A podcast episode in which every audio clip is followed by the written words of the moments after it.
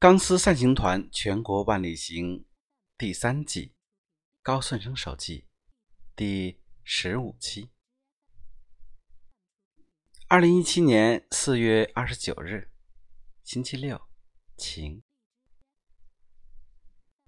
春末夏初的江阴，绿影青葱，连日来的奔波疲劳，在这一幅浓淡相宜的江南画卷里一扫而空。当我还是一个青少年的时候，对于江南烟雨的认知，大部分来自文学上的意象。而我当时有一帮诗人朋友，在他们字里行间的杏花、烟雨。江南，仿佛就是他们家后院的日常景色，招呼都不用打，随意进出，根本用不着客气。我替我的私人朋友感到心虚，因为在当时我们去过最远的地方就是县城，而县城唯一有诗意的地方是一个叫做天问台的景点。时光流逝，一转眼。昔日的阳光少年，俨然变成了一位秀发去无踪、烦恼更出众的光头大汉。因为工作原因，这几年与江南走得颇近。据说，大部分文学青年都有一个江南梦。江阴这座英才荟萃的滨江港口，花园城市。完全符合我对江南所有美好的想象。江头杨柳路，马踏春风去。我们昨天结束扬州的行程，匆忙赶往江阴市。这座城市有好多钢丝家人在等着我们。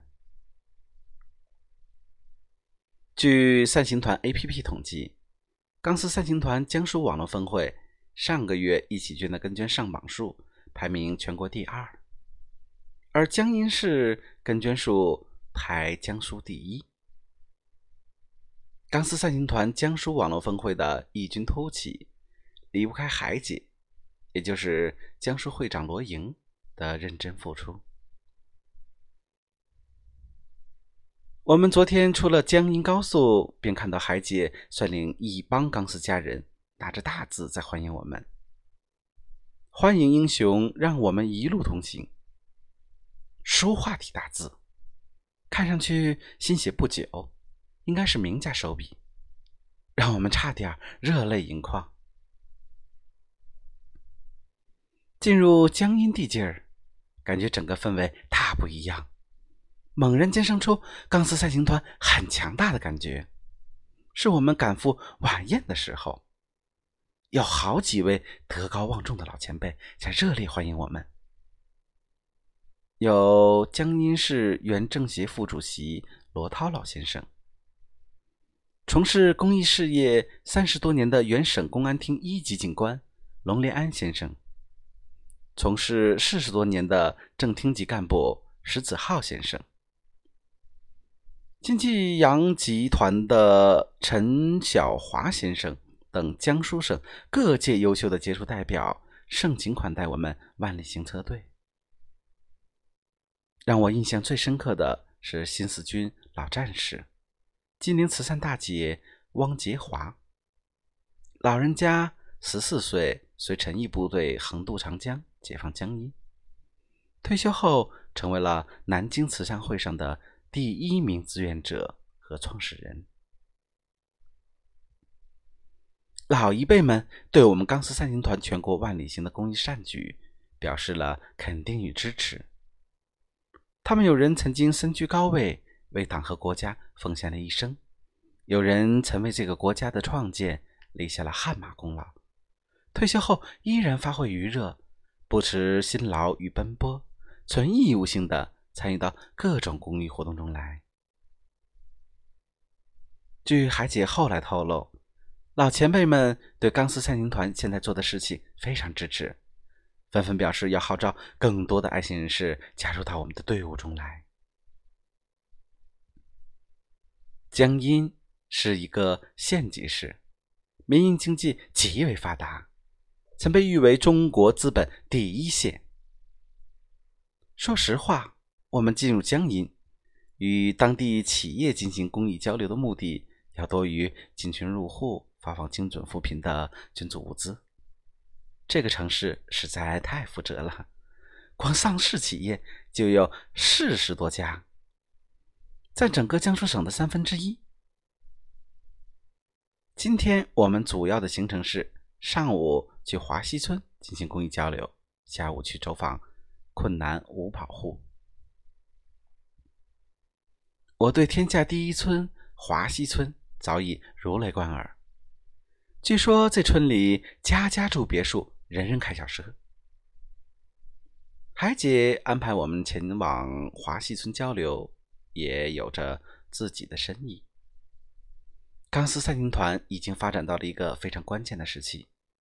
刚哥曾无数次在演讲中强调。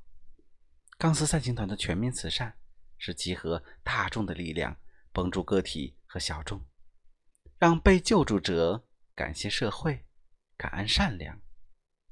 所以，我们每天根据一元钱，是为社会的稳定，为国家的繁荣，为民族的富强做出一丝贡献。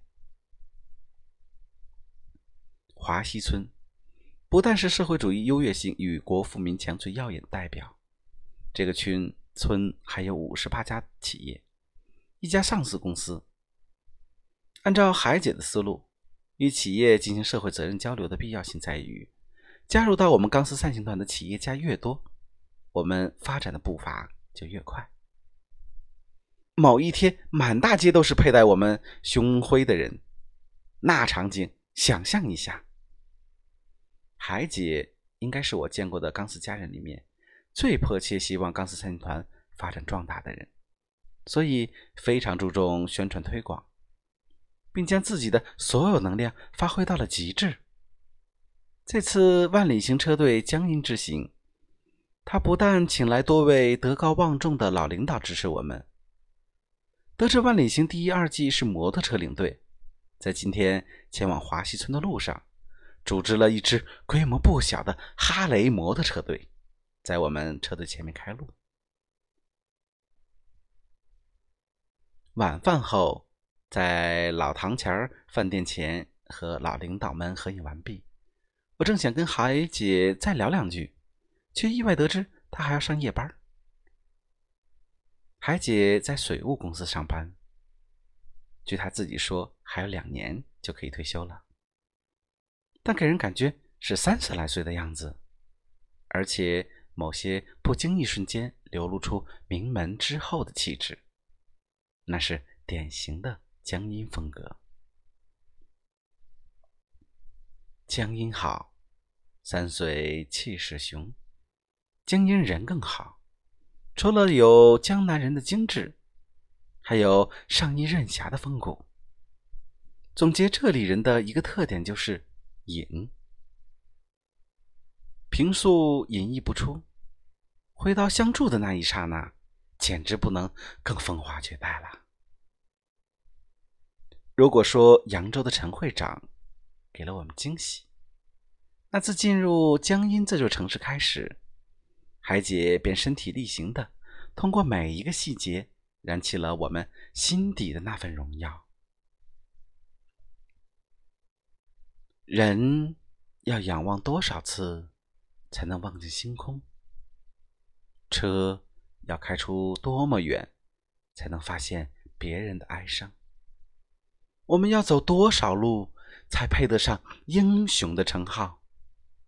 一块钱要经过多少手心的温暖，才能绽放出大爱的光芒？当我们跨过沉沦的一切，向着永恒的善良迈进，你的名字。就是我们永远的方向。